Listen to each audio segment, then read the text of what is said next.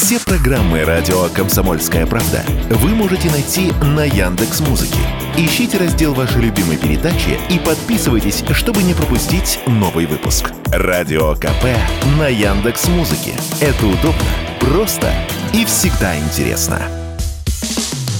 Что будет? Честный взгляд на 28 марта. За происходящим наблюдают Игорь Виттель и Иван Панкин. Иван Панкин и Игорь Виттель, мы возвращаемся в эфир. Я напомню, что на нашем канале «Радио Комсомольская правда» в YouTube идет прямая видеотрансляция. Смотрите ее обязательно. На канал «Радио» подписывайтесь, лайк ставьте, в чате пишите, в разделе комментариев, жалобы, предложения, темы гостей для эфиров предлагайте, пожалуйста. Сегодняшний наш гость вот, э, в Э, рубрике международных отношений Дмитрий Евстафьев, политолог, кандидат политических наук. Дмитрий Геннадьевич, мы рады вас приветствовать. Приветствую вас. Мое приветствую. почтение, профессор. Приветствую, приветствую. А, Что-то на... вы как-то устало так, приветствую. приветствую. Ну, Но как за, замучили недель... профессора. Ну, наверное. Ну, слушайте, три места преподавания – это перебор даже для меня, если честно. А еще мы вот. туда со всякими вопросами глупыми по утрам. Нет, ну почему? Вы еще не успели задать глупых вопросов. Да, сейчас мы... Да. Мы, ну, вот вас сейчас... не, мы вас не разочаруем, Дмитрий Геннадьевич. Игорь, да, давай. Дмитрий Геннадьевич, а вот такой вопрос для начала. Вот глядя на все, что сейчас происходит в Европе и на Ближнем Востоке, ну, в основном в Европе, и на Францию, и на Германию, и на другие вещи, которые часто не попадают э, ни в эфиры, ни на экраны телевизоров, а на самом деле процессы идут в остальной Европе тоже такие, мягко говоря, веселые. Можем ли мы говорить о неком крахе Европы? И как нам к этому относиться, если это правда? Ну, э, то, что не попадает э, на, у нас на первые какие-то там страницы новостей, это, конечно, ну, во-первых, Бельгия, Голландия, вот этот вот э, сказочный, как, так сказать, рекламный почти что Бенилюкс, в котором там вообще, кажется, э, какой-то кошмар начинает по-тихому э, происходить. Вообще, знаете, самые какие страшные кошмары европейские? Это кошмары тихие, которые вот у них внутри происходят, домов, кварталов и так далее. Это вот я как человек, который некоторое время, не очень долго в Европе, например, в Бельгии, в Брюсселе прожил, я вам могу сказать, что это самое страшное, что есть в Европе. Тихие европейские кошмары. Ну, а если возвращаться к вашему вопросу, то да, но только есть нюанс. Это как раз той Европы, которую Советский Союз, подчеркиваю, себе придумал в 70-е, 80-е годы, и вот с этим образом он прожил 90-е. Потом этот образ пошатнулся в нулевые, а, но такой Европы уже давно нет. А что это, это за образ? Образ такой сказочной а, процветающей Европы? Идея? Да, процветающий, что все друг другу улыбаются, что там социальное государство, которое во Франции, к слову говоря, мы тут смотрим эти желтые жилеты, а вообще социальное государство во Франции начали демонтировать еще лет, наверное, когда это был у нас, это Саркози, которого посадили, да? Лет 14 назад, да? Угу. Нулевые, а, да. Ну вот, вот, собственно, Саркози, главная программа Саркози, это был демонтаж социального государства. Вы таки будете смеяться. Ангела Меркель тоже через очень короткое время после того, как укрепилась у власти, да, она тоже начала демонтаж социального государства. Просто сейчас эти люди проснулись, потому что демонтаж социального государства начал понижать на фоне ну, как бы, так сказать, синдрома тревожности, начал понижать э, уровень благосостояния уже очень больших масс народу, которые считали себя гарантированно благополучными. А э, просто мы уже забыли, какая она в действительности, это Европа. Мы забыли про Европу неонацистов в Германии, красных бригад в Италии, э, вечных бунтов э, в, во Франции. Раф, да? Раф, Раф, Раф. Да, Раф, там э, красные бригады знаменитые, вот это как же Раф там, фракция Красной Армии. Да, там, да? Ротенармен фракция. Да, да. что там творили, а что с ними потом творили. Да. да? Да, там, что называется, это же история мутная. Вот, собственно, Европа, это можно назвать, что Европа возвращается на круги своя. Ну, в общем, а, мы вот. еще тогда забыли и абсолютно нищую Европу, из которой толпы беженцев ехали в Америку и по всему миру. Это Италия, та же самая Ирландия да. и так далее. Игорь, я вам сейчас страшную вещь расскажу. Я когда это прочитал, я долго моргал, но это я прочитал года три назад, и это не изменилось. Помните, была страна, которую мы в начале нулевых собирались догнать по ВВП э, на душу населения? Португалия. Ага, точно. Главное, ну, вообще, знаете, у португальца жизнь теперь удалась, когда он нашел работу, я где-то два года назад прочитал, у португальца жизнь удалась, если он нашел работу в Анголе. О как! Да, и вообще как бы считается, что это хорошо, ну там португальский язык в Анголе, так и вот они там на горнодобывающих, на алмазы добывающих, в строительстве народ поехал, да? Поэтому у нас вот представление о, э, о Европе в массе своей, к сожалению, вот эти представления проникли в политический класс России. Слава богу, у нас нет политикума, но политический класс у нас есть. А вот, э, вот эти представления советских туристов о Европе. И идея о том, что это такая вещь вечная и измениться не может. Ничего подобного. Ничего подобного. А что мы со всем этим будем теперь делать? Вот разваливается Европа, а, потихоньку вспоминает, что, в общем, все эти Мастрихские соглашения, Евросоюз, а, единая Европа как экономическая зона, а, и, главное, что политическая перестает действовать. Нам как к этому относиться? Нам нужна Европа как некий, вот вчера у нас э, гость эфира говорил, что она нам очень нужна как экономический партнер, что рано или поздно мы все вернется на круги свои. Я с ужасом об этом думаю. Что нам нужно от Европы? Как нам с ней жить? Ну, во-первых, нищеброды не нужны никому. Причем нищеброды не нужны никому, нигде и никогда. Это раз. Поэтому здесь вопрос о том, что будет в Европе. Игорь, а вы какой вопрос? Ответ от меня хотите длинный или короткий? Я хочу от вас, как всегда, очень э, правильный, тогда, Игорь, понятный тогда ответ. Короткий. Я не знаю.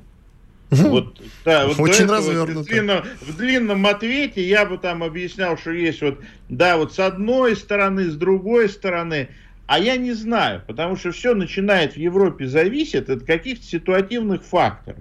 Вот как в Америке все зависит от состояния здоровья железного старика Джо, так в Европе все зависит от каких-то ситуативных факторов. Ну как, вот вы мне представьте, как благополучие Европы может зависеть от того, банкротится один банк в Европе или нет. Что сразу Помните? один? Мы ждем теперь, что Deutsche Bank еще О, обанкротится. Да, вот я его имею в виду. Я его имею в виду. Потому что если обанкрачивается Deutsche Bank, тогда вот эти все наши умные сценарии – да, про Европу, парк, да, я так сейчас вообще жуткую вещь и китайский умный сценарий, и китайский это, значит, великий шелковый путь, да, который вел раньше в процветающую Европу, а вот куда он сейчас будет вести? Да? Большой вопрос. Так вот эти все наши сценарии, которые мы тут аналитически рисовали, это все, знаете, куда идет? Это, это место называется унитаз. И никогда, и никогда в Европе, никогда в Европе, вот э, стратегические тенденции развития не зависели от вот таких ситуативных факторов. Но никогда. Я, вы знаете, когда вы говорите, что куда упирается, я сразу вспоминаю опять-таки ту же Португалию, там вот эта самая западная точка Европы, Кейпрок, по-моему, да, вот когда просто дорога упирается в огромный обрыв, да, как, как там Бродский писал, и раздвинутый мир должен где-то сужаться и тут, тут конец перспективы. Вот тут наоборот такая, то ли конец перспективы, то ли очень широкая перспектива. А есть ситуация, при которой, ну, Европа не будем считать единой, а там рухнет Deutsche Bank, потихоньку сыпется экономика, и э, возникают страны, которые могут тяготеть к России. Надо ли нам опять заниматься собирательством? Ну, во-первых, я сейчас произнесу запретное слово. Э, в российской политологии России нужна многовекторность. Да? Значит, России с точки зрения ее внешней политики нужна абсолютная многовекторность. Я, я даже сказал, для России наступает период циничной многовекторности. Мы должны, во-первых, когда мы говорим о том, э, что у нас нужно разворачиваться на восток, я всегда поправляю, говорю, нам нужно разворачиваться прежде всего на, на юго-восток.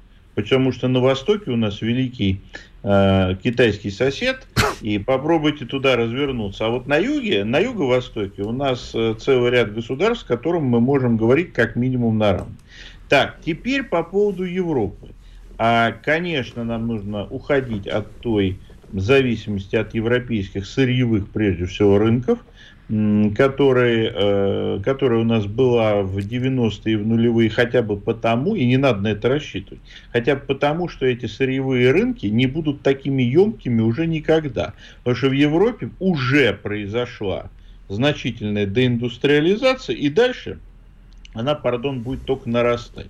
Поэтому рассчитывать, что европейская химическая промышленность и машиностроение будут производить потреблять такой же объем газа, как это они делали там 5-7 лет назад, э, совершенно бессмысленно. И это здесь уже не важно, насколько, какой этот газ будет, насколько он будет российский, насколько американский, а насколько там катарский. Его просто объемы сократятся. Европа перестает быть тем рынком, за который все борются. Кстати, европейцы этого ни разу не понимают. Вот это самый главный элемент безумия европейских элит в том, что они абсолютно утратили способность рационалистически, э, ну так рационально оценивать свое положение. Дмитрий Теперь Геннадьевич, давайте паузу сделаем. Э, после Делаем. перерыва продолжим. Дмитрий Евстафьев, политолог, кандидат политических наук, Иван Панкин, Игорь Виттель. Уходим на перерыв. Через две минуты мы продолжим. Спорткп.ру О спорте, как о жизни. Что будет? Честный взгляд на 28 марта. За происходящим наблюдают Игорь Виттель и Иван Панкин. Панкин, Виттель, с нами еще понаблюдает Дмитрий Стафьев, политолог, кандидат политических наук. Дмитрий Геннадьевич, давайте продолжим. Э, Че там, я гляжу, Игорь загрустил как. Я не загрустил. А он с вас пример взял. Нет, Хотя я, вы я, наоборот я... вроде как. Нет, Дмитрий я, я не загрустил. Я вот просто думаю, пытаюсь представить. Про, с э, энергоемкостью Европы достаточно понятно. А, ну, смотрите, что может принести страна, если хочет строить свой некий альтернативный центр притяжения? Деньги, Э, безопасность и некую идеологию. Вот что мы можем дать. Я сейчас только, ради бога, не кидайте меня ни в чем. Я, естественно, не провожу буквальные параллели. Но чтобы нам в Европе построить новый Варшавский договор. Вот сейчас страшно стало, Игорь. Вот это вот, да. Это вот сейчас, а представляете, вот, каково да, мне... Да, это вы меня сейчас, вот действительно, я сейчас долго думать буду. Игорь, а давайте подумаем. Я человек, вы, кажется, человек такой с прекрасной душой и тонкой натурой, а я, я, ха, а я хам трамвайный с московской окраины. Вы все я перепутали. Я, нет, это я, я, я всю жизнь на московской окраине прожил. Короче говоря, а я можно монетку э, переверну? Давайте. А что Россия может с них взять? Что Россия с них будет? Значит, самое, см... самое главное, что есть э, в современном мире, вот за что сейчас, конкретно сейчас, не через 15 лет, через 10, вернее, 15 лет, когда будет строиться вот этот вот постглобальный мир какой-то или неоглобальный, вот конкретно сейчас, да, три актива. Три. Первое, пространство, оно в Европе есть, его там нет. Европа вообще, если посмотреть серьезно, с точки зрения пространственной, это, извините, прыщ да, на котором есть одно ответвление под названием Великобритания. Но до него мы не дотянемся, во всяком случае, пока.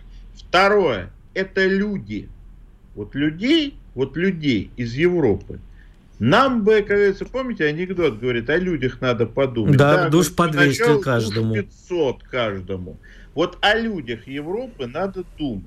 Потому что надо из Европы спасать тех, это сейчас вот не шутка. И здесь вы, безусловно, про идеологию правы.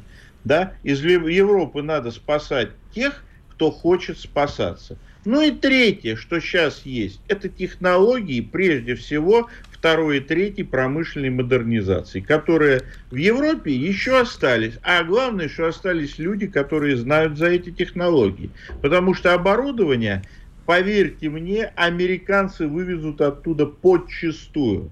Там уже есть несколько случаев, что завод под ключ вывозился в США, завод под ключ, вот сейчас прям вот мы да, наблюдаем, как целый ряд химических заводов под ключ вывозится в Китай. Поэтому техно, этих оборудований нам достанется, если и достанется, то мало. А вот люди, которые знают за технологию и не хотят ехать ни в Китай, ни в США, нам могут достаться. Поэтому вот еще раз, самое главное, опять мы возвращаемся к тому, что самое главное, что на данном конкретном этапе можно взять в Европе, это люди. Да? И самое главное – как говорил мой дедушка, замначальника управления МГБ по Ленинградской области, главное для нас – работать с людьми. Михаил Нилович был великий человек, жалко погорел на ленинградском деле. Ну так вот, вот главное сейчас работать с людьми, которые придут к власти в э, Европе э, примерно через 15 лет – и я вас уверяю, что это будут люди не из европейской аристократии. Надо искать, надо говорить, кого можно вывести, а кого нельзя, там поддержать, дать им перспективу и так далее. Но а если говорить про пространство, самые интересные вещи, которые будут происходить в Европе, они будут происходить в Средиземноморье, и прежде всего не в Восточном, не там, где Эрдоган, да, а в западном, там, где Эрдогана нет. Вот там, где Эрдогана нет, да, там будут самые интересные события. И в этом смысле, но мы до туда не дотянемся. Поэтому наш интерес, вот, собственно, к Европе, извините, с моей цинической точки зрения, он не очень э, велик. А мы, мне кажется, профессор, мы с вами в рассуждениях упускаем одну еще важную деталь. Знаете, есть такая игра э, Отелло, она же реверси, когда фишки переворачивают. Ставишь свою фишку, вот то, что между ними приобретает другой цвет. Вот так мы можем с Европы в большой игре со Штатами и с Китаем показать, что мы можем отыграть какие-то позиции обратно, и что европейские страны, которые, в общем, практически единодушно, за исключением Венгрии, демонстрируют свою лояльность заокеанскому властелину неожиданно оказываются опять в зоне влияния России. Ну, я теоретически сейчас рассуждаю, если это произойдет. Это будет большой щелчок по носу Соединенным Штатам. И вот тут это политическая игра, которая может быть очень интересной. Э, согласен. Только вот эти фишки, которые находятся, это фишки, они не будут государственными. Я сейчас, наверное, такую вещь еретическую скажу. Вот мы все время там поддерживаем идею национальных государств в Европе, ну там международное право и все дела. А я скажу, что нам нужно отходить от этой вот вестфальской идеи, что Европа это пространство национальных государств. Национальные государства в том виде, как мы их знаем, и как мы их знали, это прошлое Европы. Надо угадать будущее. Вот надо угадать, а что это будут за фишки? Может, это будут какие-то общественные организации. Может быть, это будут какие-то этнические сообщества. Кстати, Европа знала э, эпохи, когда там э, этнические и даже муниципальные сообщества. Я думаю, все могут погуглить, что такое была республика Фиуми. И yes. э, мы да. с вами сегодня прямо вы да. меня их душу греете. То РАФ, да. то Республика да. Фиуме. Ну, где же мы, нам, где ж мы Габриэля де Ануцио да? возьмем для таких э, экспериментов? Ну, слушайте, э, людей, которые посмотрели мультфильм Порка Росса, несколько, я думаю, десятков миллионов, им надо сказать, что это вот так. Да, и эти люди будут, а посмотрите, кстати, американцы, они же воплощают э, э, в своей внешней политике, очень часто я начинаю наблюдать, они воплощают э, Голливуд. Вот вы посмотрите, у них, э, э, помните, когда шарики они сбивали, то ли китайские, то ли свои, так? У них там был один момент, был восьмиугольный шарик на высоте 20 километров. Да, они воплотили мечту о Солнечной системе, где несколько светил, несколько центров притяжения. Так? Я, я это... вообще, простите, профессор, а восьмиугольный шарик это как? Это хорошо, но вот он шар был из восьмиугольных, да, на высоте. То есть он может быть, но вот он, как говорится, на высоте э, атмосферного давления, вот на нашем, не небольшой, он может летать, он китайец летать, но вот на такой высоте он летать, наверное, может с трудом. То есть они воплощают в своих э, внешнеполитических, а уже и внутриполитических фантазиях, да, то, что они видели в кино. Почему же нельзя масштабировать то, что новое поколение, мы же говорим там поколение клиповым сознанием, поколение, мыслящее мультфильмами, поколение тиктоков. Ну и пусть оно где-то реализует свои тиктоки только на безопасном от России расстоянии. Пусть молодежь пробует, творит, да, посмотрим, что она творит. Вот поэтому Республика Фиуми и э, Порка Росса, это, значит, э, мультфильм э, знаменитый, так, я считаю, что вполне реальность. Но ну, у меня, извините, Камала Харрис, президент Соединенных Штатов, да, человек, который двух слов связать не может, вообще не понимает, откуда она взялась. Но это же, в общем, реальность, в случае чего. Ну, почему Порка Росса? Порка Росса, по-моему, более такая вот человеческая реальность, чем Камала Харрис, уж извините. Ну вот вы про Камалу Харрис заговорили, да, действительно, в случае, ежели что случится с Байденом, э, то она станет э, президентом. А ведь действительно, или мы надумываем, происходит деградация европейских элит, и там полно придурков, вот таких же, как Камала Харрис, или нам так только кажется, мы хотим так думать? Мы хотим так думать. Вот, но мы хотим думать, что в какой-то момент вот этих придурков, которые, кстати, не европейских, а все-таки евроатлантических, угу. это все-таки, знаете, такой вот мы все пропагандистски употребляли этот термин, а он оказался правдой. Это действительно такая симбиотическая вещь. Ну, кстати говоря, первым представителем таким классическим, это, конечно, была Хиллари Клинтон. Да? Но нам хочется думать, что они придурки, но одновременно нам хочется думать, что за ними стоят умные люди, которые в критический момент поднимутся из своих кожаных кресел, отодвинут придурка и сказать, сейчас все, сейчас будем договариваться. Самое страшное, что если никто не поднимется и не начнет договариваться. А не то, что они, то, что мы придумали, что они придурки. Хотя вот так я гляжу, а так ли уж мы придумали, что они придурки? Так вот как-то смотришь, ну, извините, даже не на Камалу Харрис, да, а вот, например, на Олафа нашего Шольца. Так вот, я так вот на него смотрю, думаю, да, да, вот как-то вот мы все время думали, вот там Гельмут Коль, там вот он не такой, как Гельмут Шмидт, там, а там какой-то Ёшка Фишер, он вообще, что называется, Ёшка Фишер. А вот сейчас смотришь на Улша Шольца и думаешь, а какие же гиганты руководили И думаешь, верните да? Вильяма Бранта, верните да, Вильяма Бранта. это вообще какой-то, знаете, монумент уже. Дмитрий Евстафьев, политолог и кандидат политических наук, был с нами на связи. Дмитрий Геннадьевич, спасибо большое. Спасибо, Заходите Дмитрий почаще. Да, да только, очень ждем. У нас очень много тем да, для вас. Не только, значит, со студентами, но еще и с нами. А хотя, чем мы лучше студентов, с другой стороны, да? Учить нас и учить. Не переучить и не выучить, что называется. Сейчас сделаем а, большой перерыв, друзья. Во время этого самого большого перерыва, во время хороших, я надеюсь, новостей, полезной рекламы. Мы пообщаемся с теми, кто нам пишет в YouTube. А я напоминаю, что есть канал «Радио Комсомольская правда» в этом самом YouTube.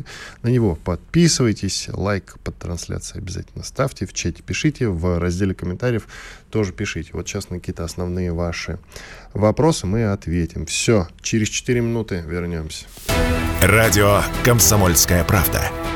Мы быстрее телеграм-каналов. Что будет? Честный взгляд на 28 марта. За происходящим наблюдают Игорь Виттель и Иван Панкин. Иван Панкин, Игорь Виттель. Мы продолжаем. К нам присоединяется Максим Козырев, экономический блок и, соответственно, вот экономист, руководитель школы экспертов Максим Георгиевич. Здравствуйте. Здравствуйте, Максим Георгиевич. Максим, скажите, пожалуйста, а э, хочется поговорить о грядущем, я думаю, что уже неизбежном 11 пакете санкций Евросоюза. Ну и думаю, что аналогичное будет со стороны Америки. А который, как говорят э, авторы этого пакета, будет направлен не столько на Россию, сколько на страны, которые помогают России обходить санкции. Что, возможно, может привести к тому, что э, некоторые наши партнеры центральноазиатские, среднеазиатские, называйте их как угодно, э, могут поменять э, свою экономическую политику в отношении с Россией. Насколько это может ударить по нам, чем мы можем ответить? Ну, я полагаю, что все-таки э, тот, тот выбор, который сделали страны э, в отношении э, сегодняшней специальной военной операции российской, ну, он примерно будет сохраняться у них.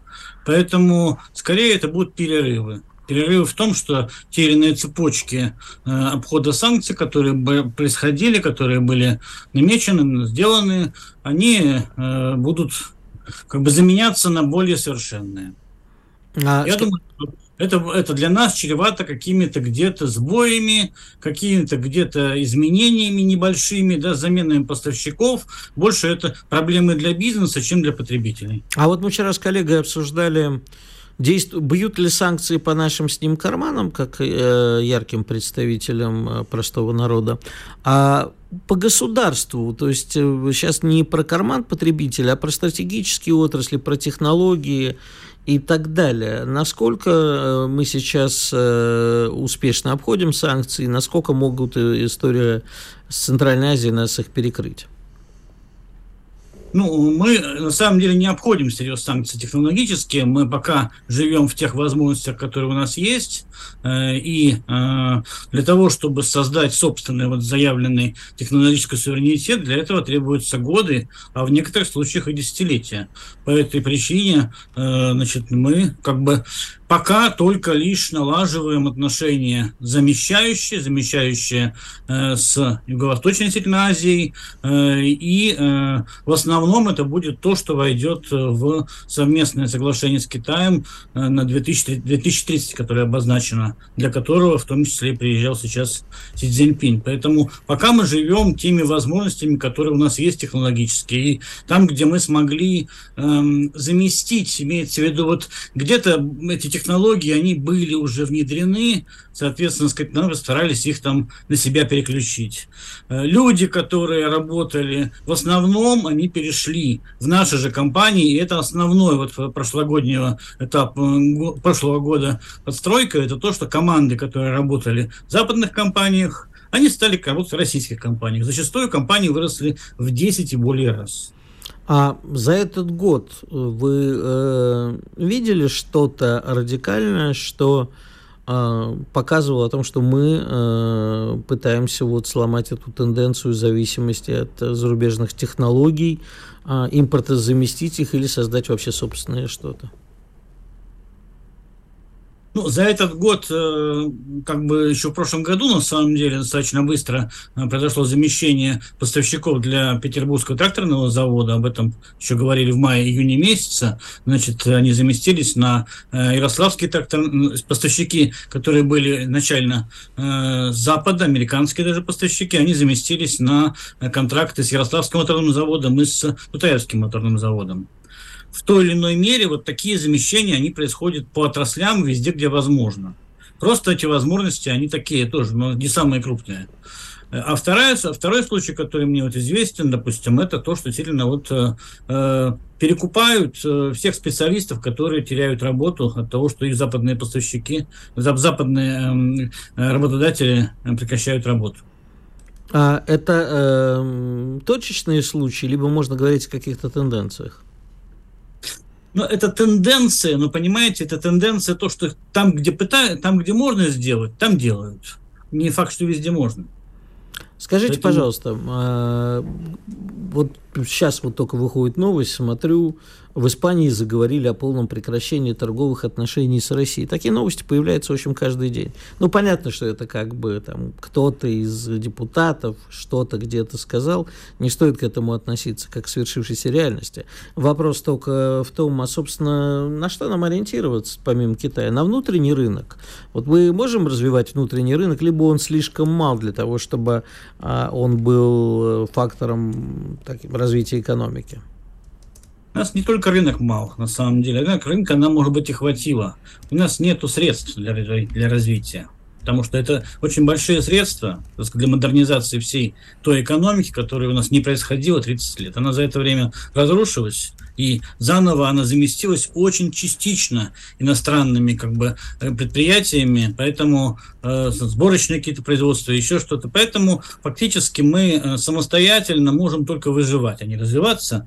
И э, альтернативы как таковой партнерству с, э, вероятно, Китаем или с какими-то иными странами, у которых есть и может быть излишек средств, э, реально нету.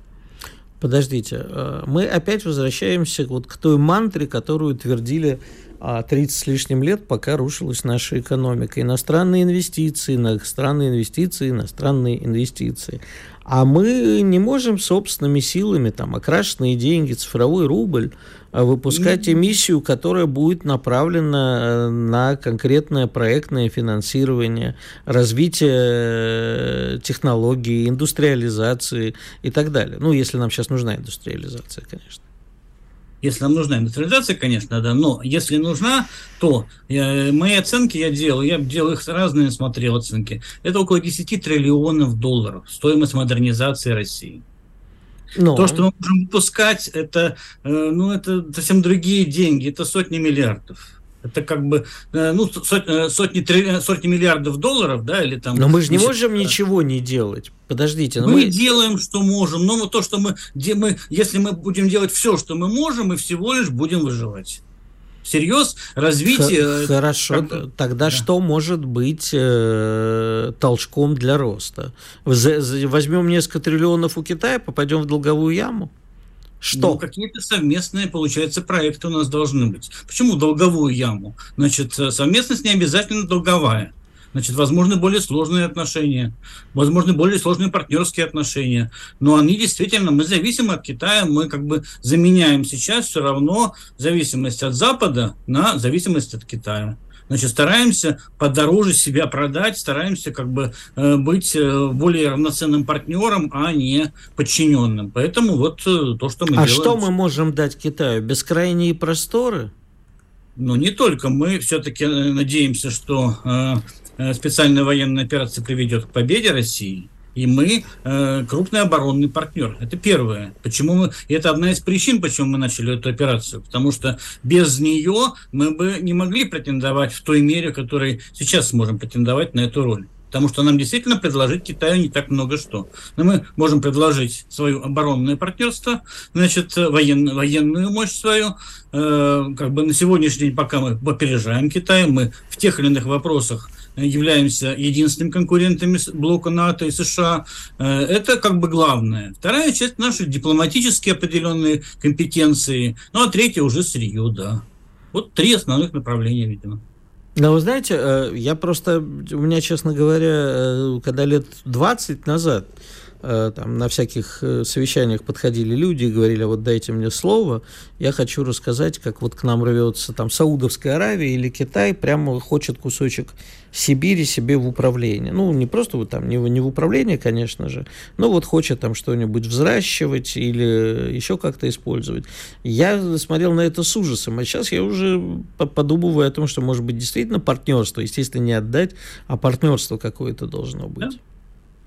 Ну и сам, и сам Китай с тех пор достаточно много проделал усилий, и как бы сейчас ему тоже гораздо больше, что можно предложить. Э, Еще, сказать, там в 2010 э, году, допустим, я ездил в Китай, общался с, руководитель, с руководителем э, шанхайского клуба российского, значит, сейчас он помощник президента России по, запад, по всем странам юго, югоазиатским, значит, но и был еще вопрос, насколько сможет Китай осилить полную модернизацию в э, тяжелых отраслях, а не только в легкой промышленности. Сейчас эти проблемы решены Китаем и значит, решаются успешно. Поэтому на сегодняшний день мы ожидаем их не там как бы в качестве э, бедных э, китайцев, которые у нас отнимут рабочие места, а в качестве действительно партнеров, которым, с которыми вместе будем стремиться делать э, ну, такой вот конгломерат определенный. Максим, но ну, в этих распоряжениях мы, мне кажется, э, одну маленькую вещь э, забываем упомянуть, что сама китайская экономика, она такая колос на глиняных ногах. У нас буквально 30 секунд осталось. Что будет, если рухнет Китай? Нам тогда вообще некуда идти?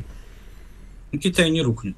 Для этого вообще нет шансов, потому что фактически Китай все равно э, в э, нашем восточном полушарии самая крупная, самая сильная держава. Спасибо большое. Напомню, Максим Козырев, экономист, руководитель школы экспертов, был с нами. Спасибо вам, Максим Георгиевич. Ну что, Иван, мне грустно. Все, что ну, и говорит, твое естественное состояние. Нет, ну когда мне рассказывают, что мы вот без иностранных инвестиций не сможем, будем только выживать.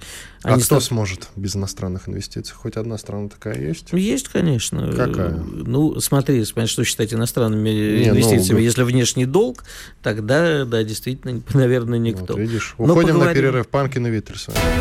Радио «Комсомольская правда». Никаких фейков, только правда. Что будет? Честный взгляд на 28 марта. За происходящим наблюдают Игорь Виттель и Иван Панкин. Иван Панкин и Игорь Виттель, и мы продолжаем наш эфир, финальная часть, финальный забег, как я люблю повторять. Э, с кем бы ты из э, исторических личностей хотел пообщаться в первую очередь? Вот кого первым назовешь? Ну, смотря, то есть как бы вообще неважно, писатели, не, поэты. Не, не, не. Ну, желательно, давай, нет, э, сузим немножечко. С Гоголем. Э, без э, писателей поэтов из правителей России, скажем так. Из правителей России? Да, только не с Ельцином, пожалуйста. С Николаем II. С Николаем II ты хотел. А вообще, знаешь, Надо кто лидирует? Было подойти согласно... ему сказать, что ж ты гад наделал? Ну, это много кому можно задать этот вопрос, слушай по идее-то, кроме Николая II еще. Горбачева, пожалуйста, можешь. И еще относительно недавно... Ну, без Николая мог... II никакого Горбачева бы в помине не было. Ну, в общем, у нас бы не было, да, и мы бы не задавали эти вопросы. Короче, в ЦИОМ, Всероссийский центр изучения общественного мнения, провел опрос, э, с кем из исторических личностей хотели пообщаться россияне. Э, Со победил, Сталином, конечно. Нет, Сталин на втором месте. 17% за то, чтобы пообщаться с Петром Первым. То есть Петров, Петр Первый обошел Сталина на два пункта. 17% у него против сталинских 15%. А, ну Николай II, я смотрю на список, да, Николай II там есть. Ну, конечно, он есть. Там есть даже Жириновский, но, в общем, спиритический сеанс, друзья, можно устроить и пообщаться, и Жириновским, и с кем угодно. Ну, я с Жириновским был хорошо знаком, так что в этом списке. А с ним ты наобщался, да? Там есть и Жуков, пожалуйста, Иван Грозный, Брежнев, господи, очень много кто. Ну, надо сказать, какой-то очень узкий выбор. Вот и меня из него радует только Столыпин. Ты бы с ним тоже хотел пообщаться. Безусловно. А, а что ты спросил был Столыпина? А веревочку-то ослабить, знаменитую Столыпинскую, или наоборот затянуть потуже? Да и вагон хороший. Да и вагон хороший. Понятно, В московском метрополитене Сергей Семенович запустил столыпинские вагоны. Смешно, смешно. Идем дальше. Дальше тоже вот есть интересный от, э, опрос от ФОМа э, 62% россиян полагают, что влияние России в мире в последние годы увеличивается. 19% думают, что влияние остается неизменным, почти две трети. А, считают, что Россию в мире уважают, 23% с этим утверждением не согласны. Ну, в общем, давай тогда по порядку. Ты как считаешь все-таки? Я вот считаю, разберемся что... с этими циферками. Влияние России в мире в последние годы увеличивается или нет? Только давай честно, пожалуйста. Нет, я, э, смотри, не, не готов это обсуждать в этих терминах. Я не понимаю, что такое влияние увеличивается. Влия... То есть опять некорректно они вопросы Нет, ставят. а все социологи обычно некорректно задают вопросы. Во-первых, человеку свойственно врать, отвечая даже самому себе. А можно коротко? Ты да. кому больше доверяешь? Э, ФОМу э, или ВЦИОМу? Ну, ВЦИОМ, подожди, Валера Федоров, он же ВЦИОМе? Да, ВЦИОМ. Значит, да, поскольку у меня с ним очень хорошие дружеские отношения. А, Ну, только поэтому, что ли? Да нет, я вообще социологам не доверяю, не потому есть что фонд общественное мнение, ФОМ, а есть потому, ФСОМ. Что, не, соци... не потому что социологи врут, а просто потому, что вообще социология такая наука, я бы ее даже лженаукой назвал. Не, я верю во всякие глубинные интервью, это их очень интересно читать.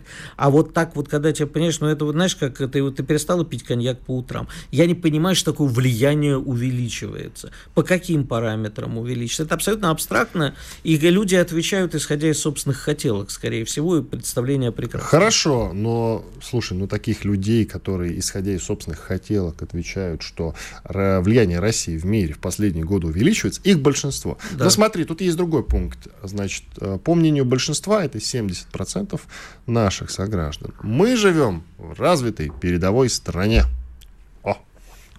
Мы живем в очень неоднородной стране. Мы живем в стране, ну, например, понятно, что Москва может быть, да, просто в Москве проводился, действительно. Да, понимаешь, Москва действительно один из самых удобных, развитых и во всем передовых городов мира. Если, ну, то есть по-серьезному, да, то есть, конечно, там, если технологически сравнивать с какими-нибудь китайскими миллионниками, то Москва отстает. Э, но вообще, в принципе, вот если сравнивать с Европой с Америкой, конечно же, нигде такого нету. Там я вот... Москва во всех рейтингах, чтобы ты знал, лидирует. Ну, Какие там э, китайские понимаешь, города? Понимаешь, Москва моя любовь, и как коренной москвич не могу ругать свою родину. Да, при чем тут это? Я это тебе сейчас объясню, цифры. почему. Давай. Дело не в цифрах, а дело в том, что я вижу, что Москва во многом очень уродливый город. А мне кра- стра- страшно не нравится, особенно Лужковская застройка. Москву уродуют много лет. Другое дело, что сейчас вот там с общественным транспортом таких городов в мире вообще очень мало. С, э, даже неожиданно поддержу с тем, что делают для автомобилистов. А э, я прочь, конечно, всяких этих самокатов и прочее, это надо выкинуть на обочинную историю. Но в целом, ну да, а, а в другую Россию приезжаешь, ну где как, я там вот езжу постоянно по России, особенно по Сибири, Уралу. Но Екатеринбург прекрасный город, Новосибирск прекрасный город, а в Омске уже значительно хуже, в разы хуже где? Россия неоднородна, а приедешь куда-нибудь, понимаешь, да, видишь Карелию, великолепная природа, вообще дышишь этим воздухом, это вообще потрясающе, на озере Байкал. А с людьми пообщаешься, посмотришь, как живут, ну, я бы не говорила о России как о, безусловно, развитой стране. Газификации нет внутренней. Это правда, это правда.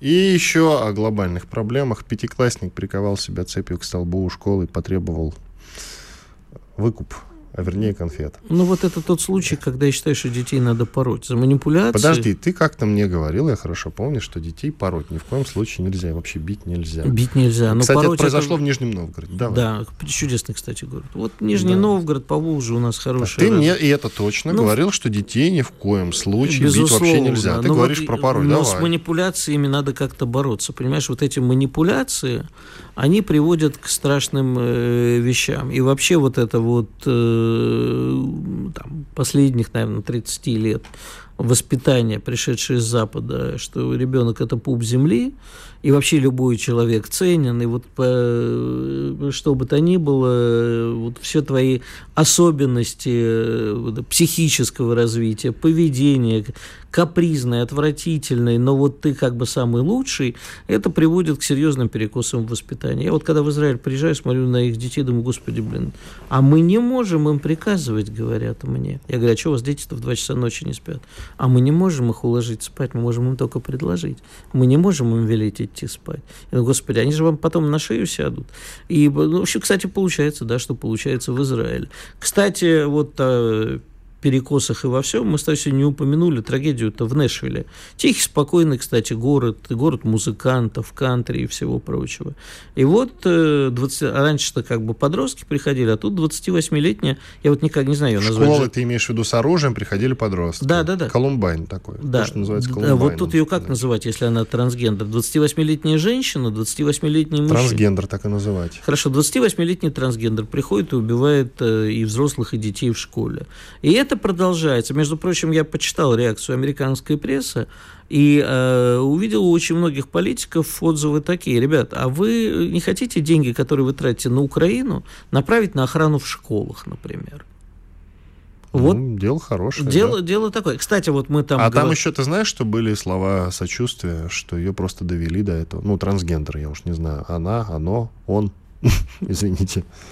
Ну, ну, это... Э, действительно, так представляешь? Да, так это же, слушай, это, да, что это как бы э, не человек виноват, а атмосфера ненависти, как любят у нас говорить наши либеральные товарищи, или вот затравили. Поэтому она пришла и совершенно посторонних людей, не имеющих отношения а, к ее личным э, трагедиям, э, взяла и расстреляла. Да. Но она училась в этой школе, я, кстати, не знаю, имели или да, не имели. Это, это никак лет. ее не оправдывает. Да, Слушай, лет. ну, знаешь, фактор того, что в школах э, зачастую детей действительно доводят до того, что им ничего не остается, кроме как пойти и взять оружие, я со счетов не сбрасывал. Просто потому, что дети это жестокие сволочи зачастую, и э, такие факты унижения и травли у детей бывают, что, в общем, а, это всегда может очень плохо кончиться. Проблема в том, что родители просто об этом не знают, и, а учителя скрывают. А, кстати, вот мы говорили про э, профессор Евстафьев сказал, что как бы у нас Э, люди нам нужны из Европы, да? Может ли Россия стать центром притяжения для европейцев? Да, а, а я вот подумал, слушай, может быть, нам действительно создать какое-то притяжение не только для европейцев, А вот, например, у нас там э, Болтон есть, да, который неожиданно очухался и стал говорить какие-то... Бывший помощник Трампа. Советник, по-моему, даже. Советник Трампа, да. Да, по, по нацбезопасности. По нацбезопасности, да. да. пробью. Угу. Вот. Известный ястреб, да. И... С Путиным встречался. Кстати, не так давно, всего год 3-4 назад. Но вот он угу. сейчас говорит какие-то очень разумные вещи, и он, и очень многие другие Э, скажем, советники, он, например, сказал, ребята, а чего вы тут истерите по поводу размещения ядерного оружия в Белоруссии? У, русских есть Калининград, там давно все размещено, чего вас Калининград-то не смущает? То есть такое отрезвляющее. Мне думаю, что мне как бы вот с такими людьми нам надо работать. Собрать всех ястребов, трезвомыслящих, может быть, не любящих Россию, но понимающих, что с Россией надо считаться. Вот когда ты в вопросе говоришь, уважаете ли вы Россию, что такое уважать? В данном случае человек понимает, что Россию можно там уважать и бояться одновременно и принимать в расчет. Вот это уважение. Принимать в расчет. Относиться как к серьезному игроку, а не вот это вот как было. А, что вы там не хотите? Хотите расширения НАТО? Да пофиг нам, чего вы не хотите. Расширили. Сколько там было расширение НАТО? 6-7? Ну вот хватит, ребятки. Пора прислушаться к России. Вот это настоящее уважение. Так что Болтон забираем себе. Бывший помощник президента США по национальной безопасности, но кое-кто его называет советником. Ну, разумеется, ну, при Дональде Трампе он работал. Да. Джон Болтон, да, встречался, приезжал в Москву. Был, была знаменитая встреча его с Путиным, где они после рукопожатия, глядя друг на друга, какое-то время даже э, весело смеялись. Ну, то есть э, с уважением и почтением, я так понял, они друг к другу относятся. Иван Панкин Игорь Виттель были здесь, остались очень довольны. До встречи, друзья. Чтобы получать еще больше информации и эксклюзивных материалов, присоединяйтесь к радио «Комсомольская правда» в соцсетях – в отечественных социальных сетях. Смотрите новые выпуски на Рутьюбе, читайте телеграм-канал, добавляйтесь в друзья ВКонтакте, подписывайтесь, смотрите и слушайте. Радио «Комсомольская правда». Самая оперативная и проверенная информация в эфире и соцсетях.